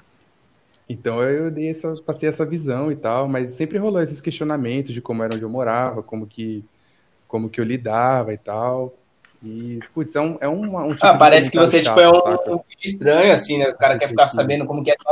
Um bicho no zoológico. Então, mano, é? sentia um bicho no zoológico. Parece que é. Parece que você, que é, você é anormal, tá ligado? Falo, tipo, mano, eu sou uma pessoa, entendeu? A diferença é que eu tô um pouco mais atrasado que você em algumas questões. E tô correndo atrás disso, entendeu? E é, muito adiantado em outras, né? E muito adiantado em outras. E é, mas é assim, eu sempre, eu sempre nunca deixei de, de, de me vestir como eu queria, de falar o que eu queria, entendeu? Eu nunca tive que me esconder. Na empresa mesmo, era uma empresa pequena, eu chegava e falava, sexta-feira, mano, hoje tem baile, hoje tem, tem festa e tal, não sei o quê. E eu ia já meio que pré-pronto que do rolê, às vezes, eu ia, da, do, da empresa eu ia direto pro rolê, às vezes, então, tipo, geral sabia, eu nunca tive que, nunca, nunca quis ficar omitindo, sabe? Esse, esse, esse lance de se vestir, é é, por eu trabalhar com moda, eu, eu também sempre me vesti da forma como, como eu queria me vestir. Assim, eu, uma coisa que eu estipulei para mim mesma, tem duas coisas, na verdade. Uma não tem nada um pouco a ver com a outra, mas eu queria comentar aqui. Uma que era pagar para estudar. É, é algo que, desde que eu saí da escola, eu bati o um martelo para mim mesma que eu me recuso a pagar para estudar. Eu acho que esse país nos deve, me deve uma educação digna. Então, por mais que no ensino, na escola, é, ensino médio, fundamental, né, eu não tive tantas oportunidades, tipo, professores excelentes, professor sempre é excelente no caso, mas eu digo infraestrutura, né, de uma escola bacana para me, me instigar a estudar. Não era uma pessoa estudiosa, não me considero, inclusive, uma pessoa estudiosa. Eu acho que muito por conta de desses meus. Eu quicava de escola em escola também, no, no ensino no, dos 11 anos, né, de escola de, de, escola pública. Porque os contratos de aluguel, sempre morei de aluguel, então os contratos da minha casa, da minha família venciam, então a gente tinha que mudar pra, ou para casa do lado, ou para o bairro do lado, ou para o outro lado da cidade. Então, em 11 anos de, de, de, escola, eu estudei em sete escolas. Mas um, um dos, dos, dois, né, que eu falei, eu me recuso a estudar, a, a pagar para estudar, e o outro era trabalhar com roupa social. Falei, de forma alguma eu vou fazer isso comigo, eu vou ser infeliz para sempre se eu tiver que fazer isso. Porque era uma forma de eu me expressar, né? É uma forma da gente expressar, querendo ou não. A gente se, se coloca no local. Mas era, era sempre interessante assim, se uma pessoa branca tá com a mesma roupa que você, Ok, agora se você tá, tipo, normalzinho, você é estiloso. Quem que já ouviu que é estiloso de branco? Hum, nossa senhora. Eu cansei de ouvir. Meu tipo, Deus eu tava de camiseta branca, calça jeans e um tênis normal, cabelo preso. Nossa, você é muito estilosa. Não, amor, eu só sou preta, por isso que vocês acham. Nossa, você parece a Sharon Menezes, tipo aquela comparação global. Amiga, eu escuto isso, assim, não tenho escutado todo dia porque é. as pessoas estão me vendo, né? Mas eu escutava isso todo dia. Exato, é, é muito essa... Nossa. E é tudo, assim, uma grande coisa, né? Como eu falei, quando eu comecei nesse ambiente corporativo, era no ambiente mais ah, falar a palavra certa, mais escroto possível, assim, como eu falei, só tiozão, todo mundo engravatado. Então, tudo, tudo relacionado à minha estética Exato. era uma grande coisa. Eu ser careca era tipo assim, caralho, como assim ela é careca? Aí eu meti o loirinho pivete. Nossa, ela é careca e loira, preta loira. Aí ficou, né? Ai, preta loira, nossa, preta loira, nossa preta loira. Quando eu cabelo. Caralho. E eu ficava tipo. Mas eu sempre fui muito. Muito certeira, assim, quanto a isso. Eu nunca aceitei até em escola, quando tinha restrição, tipo, ai, ah, não pode ir de shorts, eu era daquela que rebelava a turma inteira e falava, não, vamos na sala do diretor, pode ir de shorts sim. Ah, não pode usar chinelo. E se eu não tiver tênis, como é que vai ser? Não vou poder ir pra escola. Então eu nunca aceitei esse tipo de imposição de dress uhum. code, uhum. assim, sabe? É louco porque eu também, tudo virava assunto. Eu fazia um penteado diferente, era tipo um assunto por 30 minutos. E quando a gente se encontra, quando a gente vai ver os nossos, é tão comum isso que eu, tipo, é. é. tão normal você ver cabelo pro alto, você ver pele preta, você ver roupa, tênis, tudo que a gente gosta, num local só. É que a branquitude é, é muito pobre de referência, né? Então qualquer coisa é, pra é tudo, eles... né? Qualquer coisinha é uau. É o problema é deles, vocês não conseguem, porra, fazer uma trança, colocar um lace, mano. E quando eles sentam? Isso quando você apropria, né, meu? Nossa. Eu, eu fazia a trança, falei, caralho, nossa, amanhã tem que trabalhar. Eu, já, eu, eu por, por, exemplo, quando eu faço trança, não nesse contexto pandemia, mas quando eu faço trança no cabelo, eu já vou montando cinco, quatro frases para dizer para as pessoas perguntando Não, aconteceu de eu estar de Nagô e a pessoa vir contar a história da Nagô pra mim. Ah, não, porque eu não sei se você sabia, mas os escravos, eles trançavam o cabelo e eu olhando pra pessoa, tipo, você jura? Pessoa branca, né? Lógico. Mas essas jura? fanfics da internet aí, essas pessoas ficam lendo essas fanfics e vêm botar no nosso cabelo. Ah, Maria. E eles falam com muita propriedade, né, meu? Isso que é Ah, a bizarro. galera começa a seguir a Carol Conká, mano, já, Mas porra, coisa- já se sente, pô, foda pra caralho, entendeu? Já pode falar o que quiser, já pode... Meu nome ele é africano, do dialeto Yorubá. E infelizmente, devido a um apocalipse que aconteceu há alguns anos atrás, chamado escravidão, é, meu nome não é comum, porque se a gente respeitasse a história do nosso país, respe- respeitasse né, de onde a gente, tipo, se não fosse, se não houvessem esses crimes contra os nossos documentos que comprovassem tudo que aconteceu no país, nós teríamos mais nomes africanos por aí, né? E o meu nome acaba sendo diferente e muito ponto de referência também, do, de ponto de atenção. Todo mundo quer falar, perguntar por quê, para quê. E algumas de formas violentas também. Quando eu era criança, é, eu, eu sofria bastante na escola por conta disso. Eu tinha que lidar com crianças, né? Eu achava criança muito cruel. Criança branca é muito cruel, né? Ela tem, ela não tem um filtro um filtro cínico igual os pais têm, né? Porque é um filtro cínico, então ele acaba dizendo aquilo que ele ouve, que aprende em casa, mas de uma maneira sem, sem pensar. E então era bem violento as formas como me enxergavam na escola, como macumbeira. É, meu pai ele foi pai de santo antes de falecer, mas depois a gente passou para um, a religião do, do ser evangélico, enfim. E minha mãe, ela estudou teologia por conta própria também, ela tem um contexto de religião muito grande. E, e aí, meu nome é africano por conta disso, por conta do meu pai. Então, não tinha por que eu ficar explicando isso para criança, né? E aí eu dizia para mim mesma, nossa, quando eu crescer, eu vou lidar com adultos e adultos são mais inteligentes do que crianças, são mais tolerantes. Lê A criança cresce, né? Continua burra.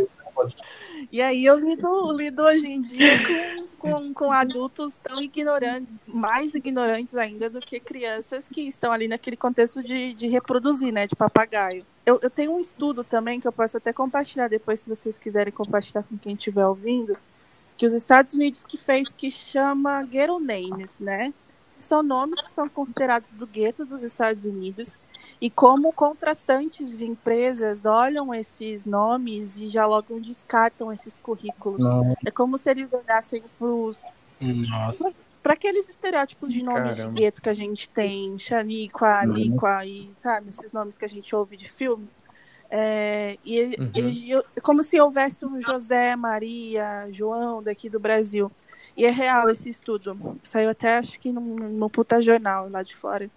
É, e mostra como contratantes descartam mesmo currículos dessas pessoas, porque já os denominam como ghetto names, né? Tem uma curiosidade do audiovisual que eu fiz com o meu podcast Porém Preto, fazendo merchan aqui, é, do, do, do, do, do seriado Antônia, né? O seriado Antônia se chama, a- o grupo das meninas Antônia aconteceu porque o avô de cada menina das quatro chamava Antônio.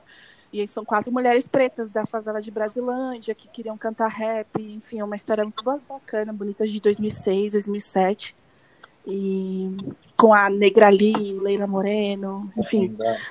E, e, e mostra esse contexto de nome, né? Do quanto o nome ele já denomina a mesma pessoa. E, e no meu ambiente de trabalho também eu sempre era colocada nessa caixinha de nome africano. E as pessoas olham a África como um continente pobre. O país, né? Primeiramente, pessoas brancas burras olham, não enxergam a particularidade do continente africano. É, eu dificilmente, raramente gosto de falar sobre o meu nome abertamente, porque tem um, um provérbio é, egípcio que fala uma vez que você fala seu nome para alguém, você conta sua história inteira. Então me deixa muito vulnerável contar meu nome inteiro. Uhum. Mas é um, enfim, é um nome africano do dialeto yorubá, assim significa rainha, Ile significa casa, Ile, Ile Aie, tipo, uma palavra super conhecida aqui no Brasil. E, e eu tenho que, eu sei que Uhum. assim, agora com 26 anos, não melhorou, não vai melhorar. É, sempre que eu me apresento para uma pessoa que não me conhece, é uma, um parto, uma história gigantesca. Já cheguei a falar em baile que meu nome era Joana, para não ter que explicar meu nome. Para boy chato, nossa, Nossa. boy chato, meu nome é qualquer um, menos o meu.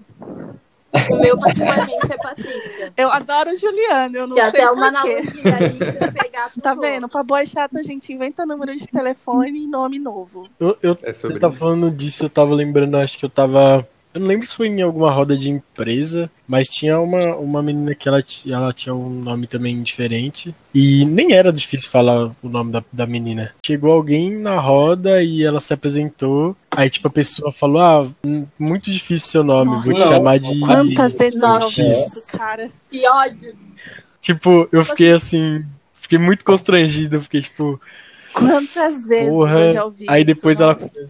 Não, é quase É. falar um foda-se você, Uhum. foda-se a sua história, não tô nem aí. Eu vou chamar Exatamente, for, exatamente. Exato.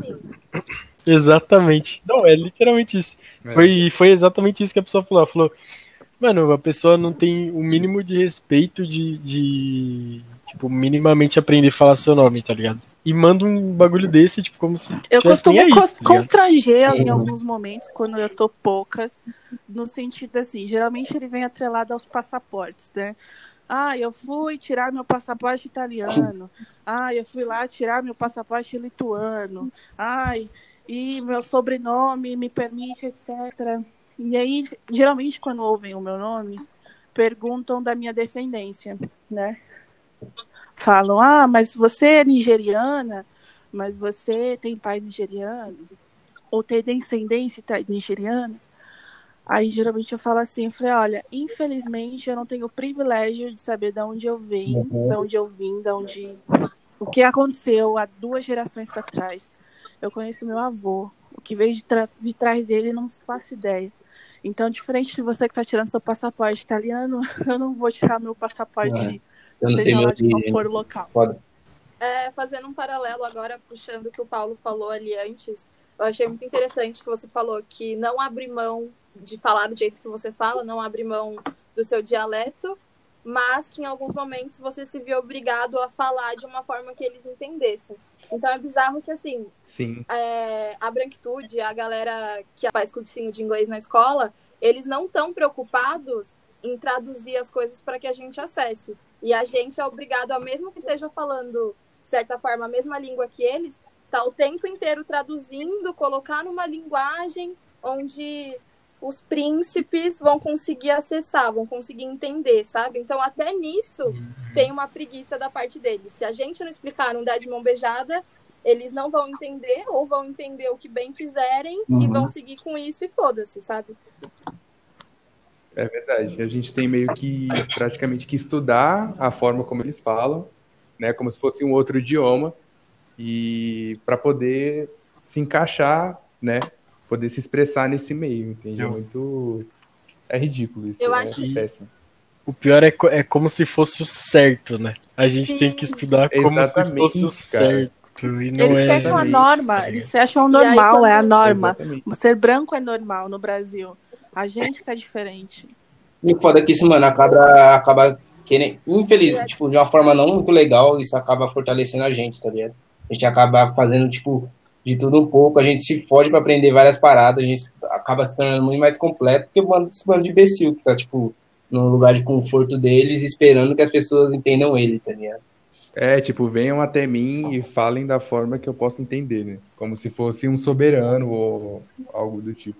E é bizarro que você vê que eles são preguiçosos até quando eles querem, porque às vezes vira moda, né? Às vezes algumas palavras do, do nosso dialeto, né, digamos assim, ficam em evidência. E aí eles querem reproduzir, querem falar o tempo inteiro, e aí fica nítido o quanto eles reproduzem isso de forma preguiçosa, porque eles nem entendem o significado do que eles estão falando, Mas tá lá, tipo, colocando a palavra em toda a frase possível, porque no momento é full, é descolado. E só fica patético, né? Que é a melhor parte. A gente se diverte. Né? muito. Não, eu racho o bico, eu me acabo. Nossa, naquele. Nossa, eu me acabava naquele banco Bradesco. Ô, mano, teve uma, a gente teve uma reunião Eu da ia My naquele Jake, né, que falando sobre funk, os caras acessaram tudo que tem do funk, basicamente, que tem no mainstream, e os caras tá meio que envolvido. E isso eu não falei uma, uma, uma reunião pra mostrar que- o, o poder do funk e tal, quanto que move, quantos milhões tá rolando e tal, quantas marcas estão dentro disso. Aí, mano, a sala toda branca, assim, eu cheguei atrasado porque tava me fudendo pra trabalhar, obviamente. Aí cheguei na sala assim, não tinha lugar pra me sentar, fiquei encostadinho, só ouvindo. Aí, pá, o cara começou a arregaçar, tipo, falando de funk e tal, tudo que tá acontecendo. Aí uma mina, tipo, ah, branquinha, é universitária, assim, não, é que tem um funk que vocês não falaram aí que tá estourando, que é o, a- o rave funk. Aí eu, tipo, engoli seco assim, ó, mano, já, mano, o rave funk já tinha passado, tá ligado? Já tinha estourado, já, já tava, tipo, em outra coisa. É, já tava em berimbau automotivo, acabou moço. de chegar isso e todo mundo, nossa, É, mas tipo que, que isso. som é esse que eu não conheço? Evolucionário, eu, tipo, Revolucionário. onde que eu tô, mano? É a galera que conheceu o Rave Funk. O GBR, tá revolucionário. ligado? Tipo, o GBR quando depois já tinha estourado, Nossa. e um monte de outros caras tipo, que realmente levantaram o nome do, do bagulho, ninguém conhecia, É. tá ligado? Quando o Rave Nossa, Funk acabou, veio a Anitta, né? Com, com essa, Isso- isso é essa com bagunça auditiva. Eu mesmo, particularmente, não aguentava mais o DJ GBR já, e a Anitta resolveu inventar o, bre- o Rave Funk. Isso eu percebo que é com tudo, né? Tipo, é, tudo, tipo, a música, o funk, a moda, é, pra, chega no mainstream, chega na galera para popularizar, né? Para pulverizar a informação, já saiu da gente, já, já saiu a informação da gente faz tempo, já tá antigo pra gente. E aí fica cafona com eles. É verdade. Fica ridículo. Bom, vai tomar no seu cu, velho. É- Ai, tô surreal. A velho. moda, eu por trabalhar com moda e ser do, dessa área também, eu, eu percebo que funciona muito assim.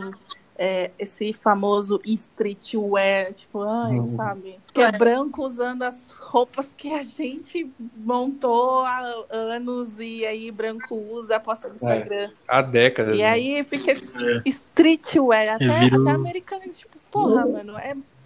Ai, sabe? É moda de, da rua, tipo, é roupa da rua, sabe? Roupa da galera que tá, no, tá nos rolês, tá no- nos bailes, tá na, no centro, tá pelo, pelos extremos de São Paulo também.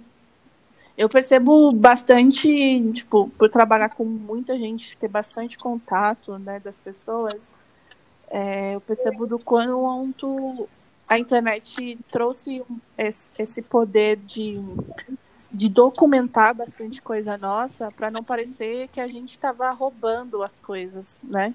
Então é, a internet ela vem para no, nos dar esse suporte de documento, porque uma vez que vem uma Gucci, ou vem essas marcas grandes, tipo aquela carioca lá, sabe? Aquela marca carioca das flores, se eu não vou falar o nome.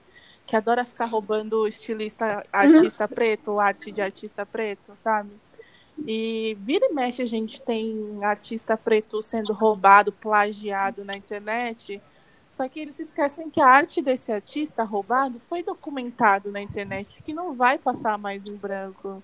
É, são esses contextos que, que, a gente, que a gente percebe do quanto no, essas microviolências, né, do quanto nos inferiorizam e acham que a gente está moscando, que a gente não está vendo o que está acontecendo, esse streetwear de merda aí, só gente branca falando de tênis, só gente branca falando de música, de, de roupa, de da nossa estética, tipo, esse foco agora é a estética, né, que nós estamos falando, mas é como se perde o discurso, sabe? Nasce na gente e quando vai ver já se perdeu no, na boca de quem nem, nem nunca viveu o que a gente viveu.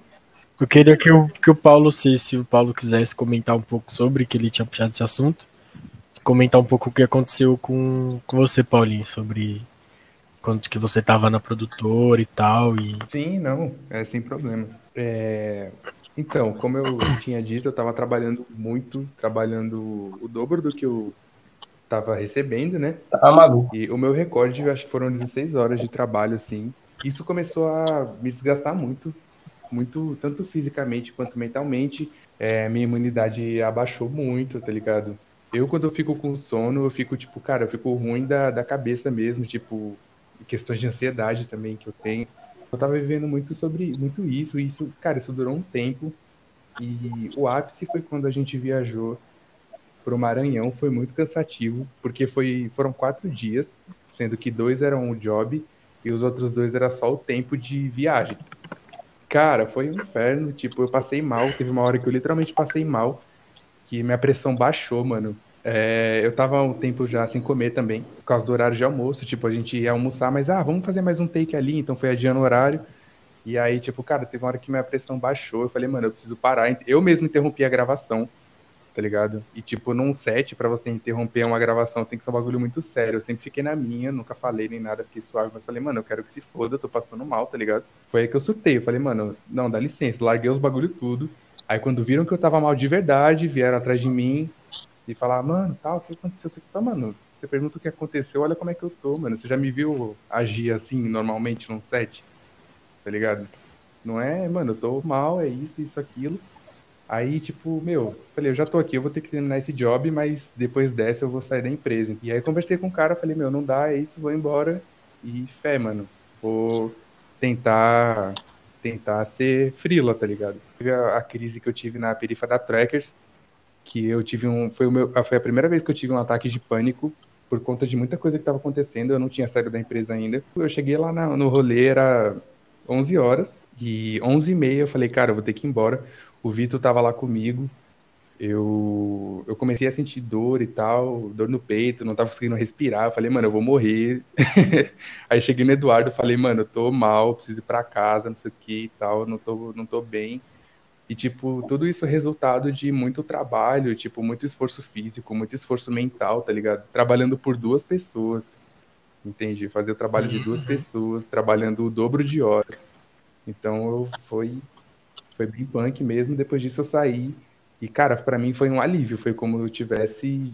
Eu tirei um peso, assim, de mim que foi tá ligado? Indescritível, mano. Eu achei muito bonito da parte. Bonito não no sentido de passar por isso, mas achei interessante é, nomear as coisas, né? Nomear o que você estava sentindo, nomear o que você passou, que isso faz com que a gente identifique e consiga minimizar ou combater de alguma forma. Eu também tenho essa doença da nossa geração, as, a famosa ansiedade. Comecei a ter por trabalhar demais também, tive um princípio de. É em inglês a palavra que é burnout, né? Que chamam eu deu tilt na cabeça, né? Uhum. O português é deu tilt na cabeça por trabalhar demais.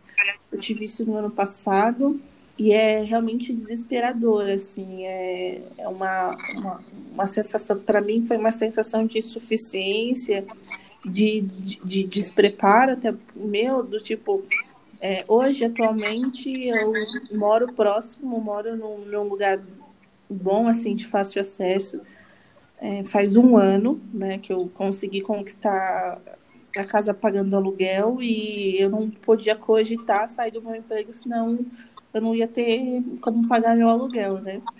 E eu sempre morei em São Bernardo, sempre morei a 25 quilômetros de tudo que eu quisesse fazer. Então eu comecei a sair, a trabalhar aos 14, né, 15 anos. Então eu atravessava São Bernardo para chegar em São Paulo trabalhar e isso foram quase 10 anos, né, desse processo de chorar em transporte público.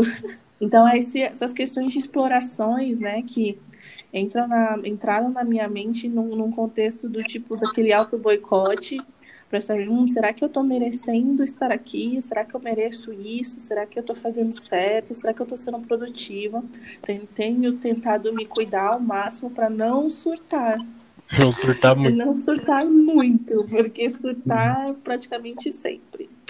Mas é, eu, eu acho muito interessante que a gente nomeie realmente o que a gente está sentindo, a falta de ar, o desconforto nas costas, aquela tensão nos ombros, é, o olho tremendo, que é aquele pico de estresse bem gostosinho, costumo dizer, que é aquele olho tremendo.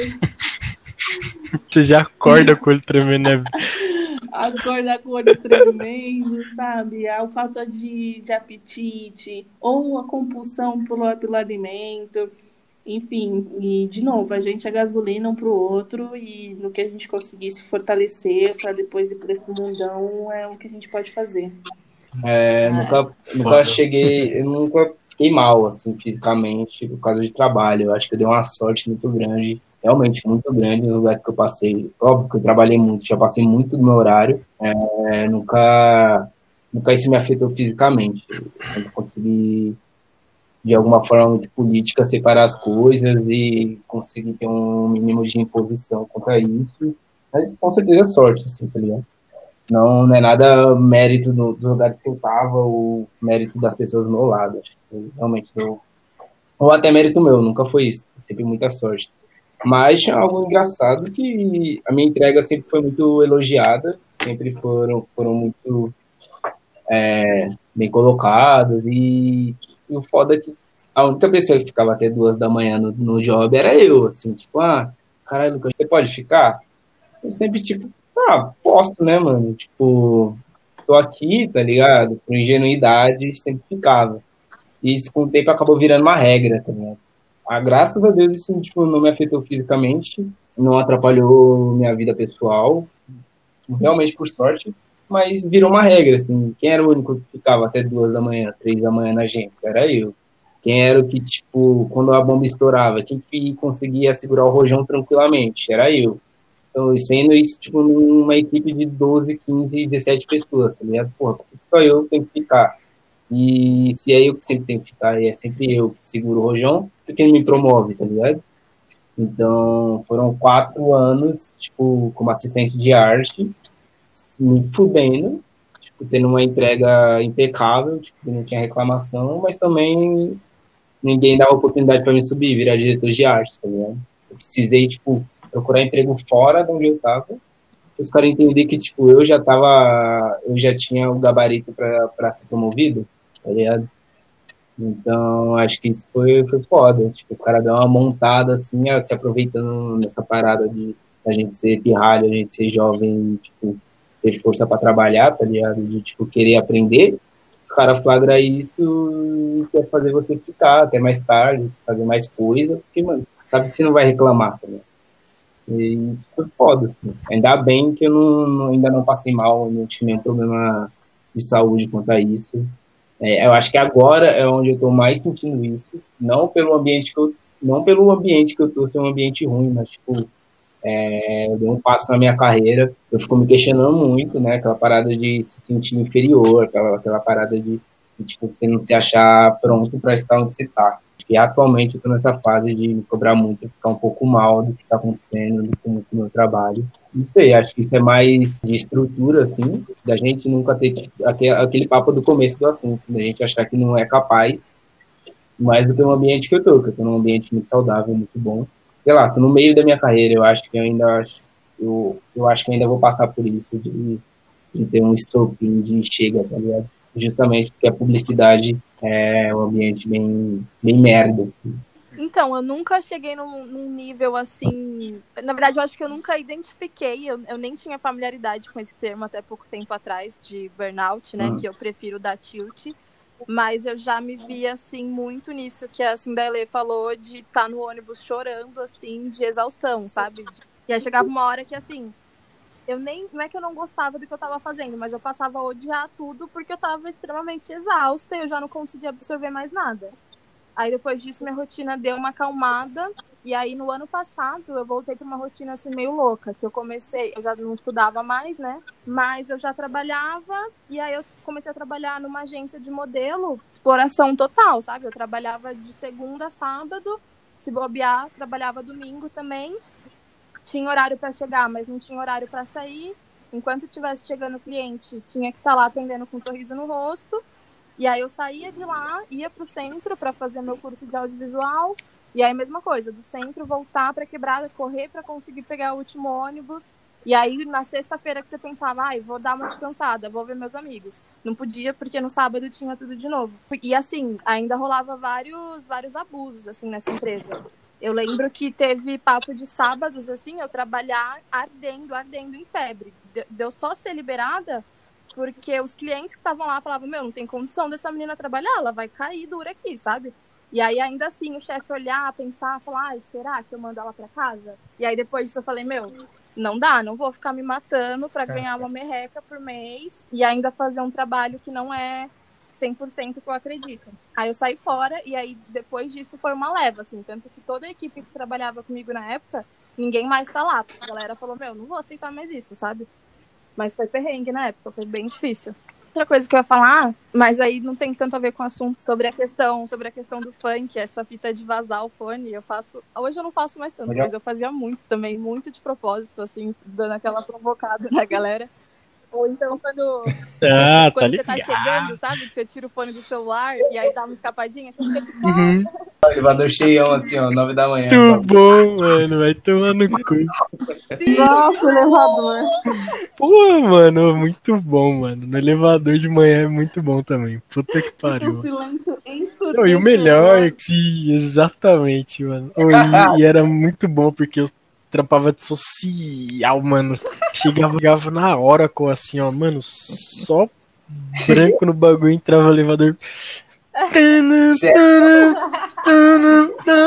E eu intacto, eu tava intacto, eu nem mexia. A cara intacta, tipo assim, mano, esse jazz tá muito Mano, foda, tem tá dias, tem dias que eu tô foda-se. Tem dias que eu coloco o fone lá, tô ouvindo funk, se bobear, tô dando até tapinha no vento, tipo, nem aí pra nada, sabe?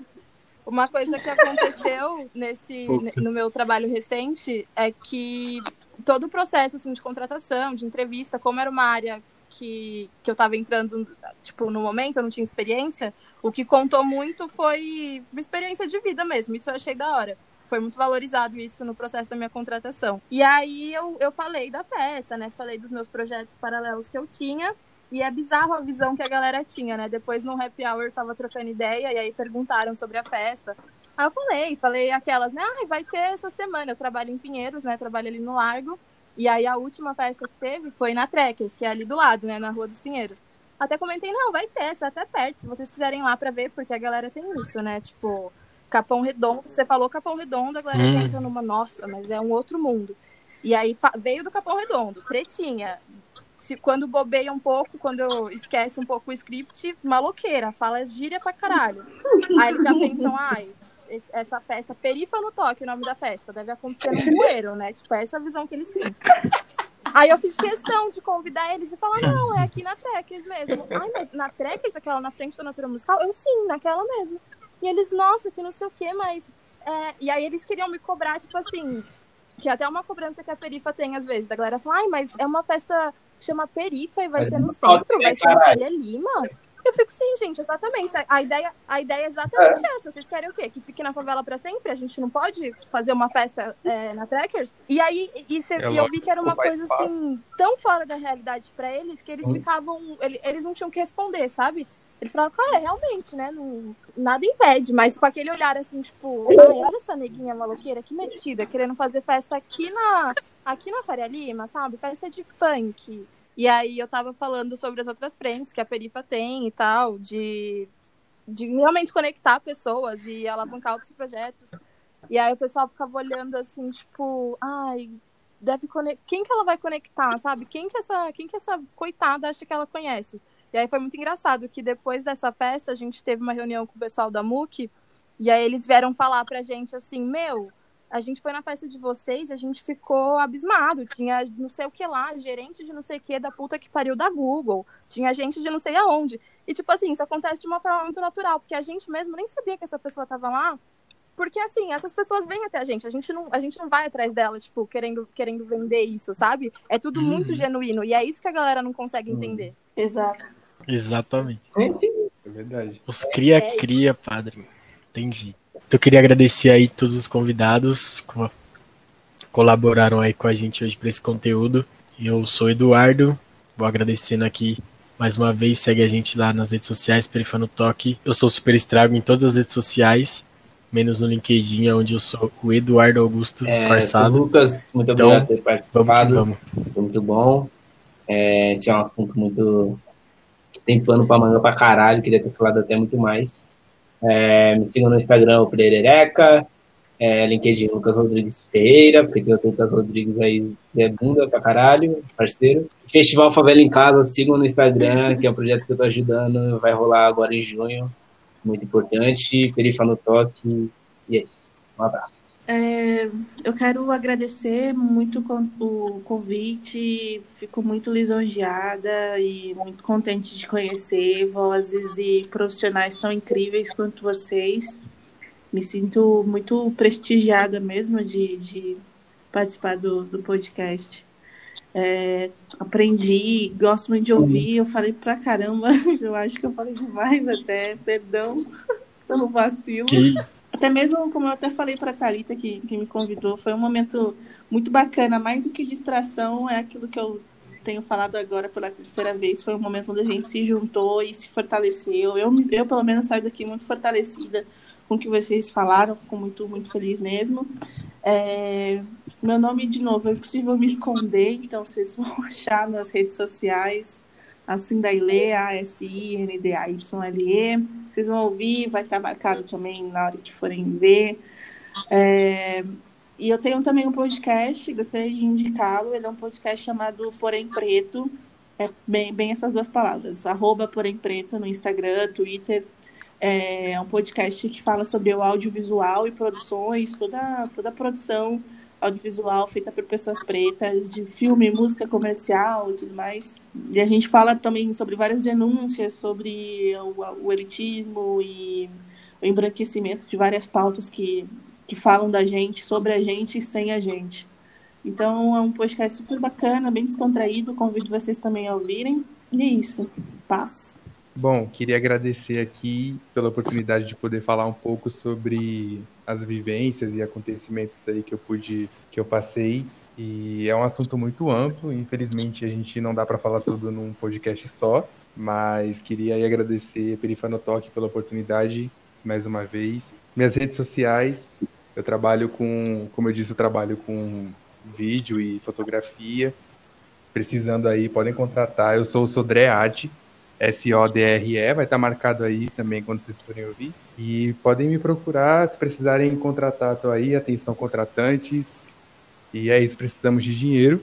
Queria agradecer a Cindalê por ter topado o convite, agradecer os meninos por abrirem essa, essa, essa vivência, essa experiência deles pra gente, pra gente poder compartilhar nesse podcast.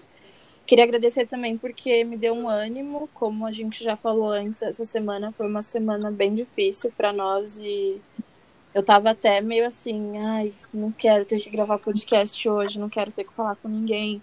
E eu saio dessa conversa realmente fortalecida e com mais garra para dar na cara de gente branca. E falando em gente branca, não querendo trazer o foco para eles de novo, mas assim, já que vocês estão tão preocupados em ajudar a gente, se você estiver ouvindo isso, entre em contato com a gente, manda dinheiro. A gente precisa de dinheiro para desenvolver os projetos. A gente precisa de dinheiro para ajudar as pessoas que colaboram com a gente, como o Paulo, e não estão conseguindo trabalhar nesse momento. Então, quer ajudar? Manda dinheiro, tá bom? Porque na hora de pedir VIP na fila, vocês são ótimos. Para quem não identificou, meu nome é Rita Mali, nas redes sociais. Vixe, é difícil. Arroba. Bem. E só para completar. Joga no tradutor aí. que a gente da Perifa não, não entrou em, em fontinha preta e uma porrada de textinho aí, porque, mano, a gente contrata preto faz um ano, a gente tem um staff todo preto, então, mano, a gente tá girando dinheiro onde realmente tem que girar, a gente tá ajudando onde a gente realmente tem que ajudar, e não é Instagram, internet que, que a gente precisa ficar, tipo, colocando a cara, tá ligado? A gente já tá fazendo pra caralho e é isso que importa. Exato, nosso trampo tá na rua, não tá na internet. Ué. Inclusive, é, é isso, por dentro e por fora. Vocês são muito bravos, cara.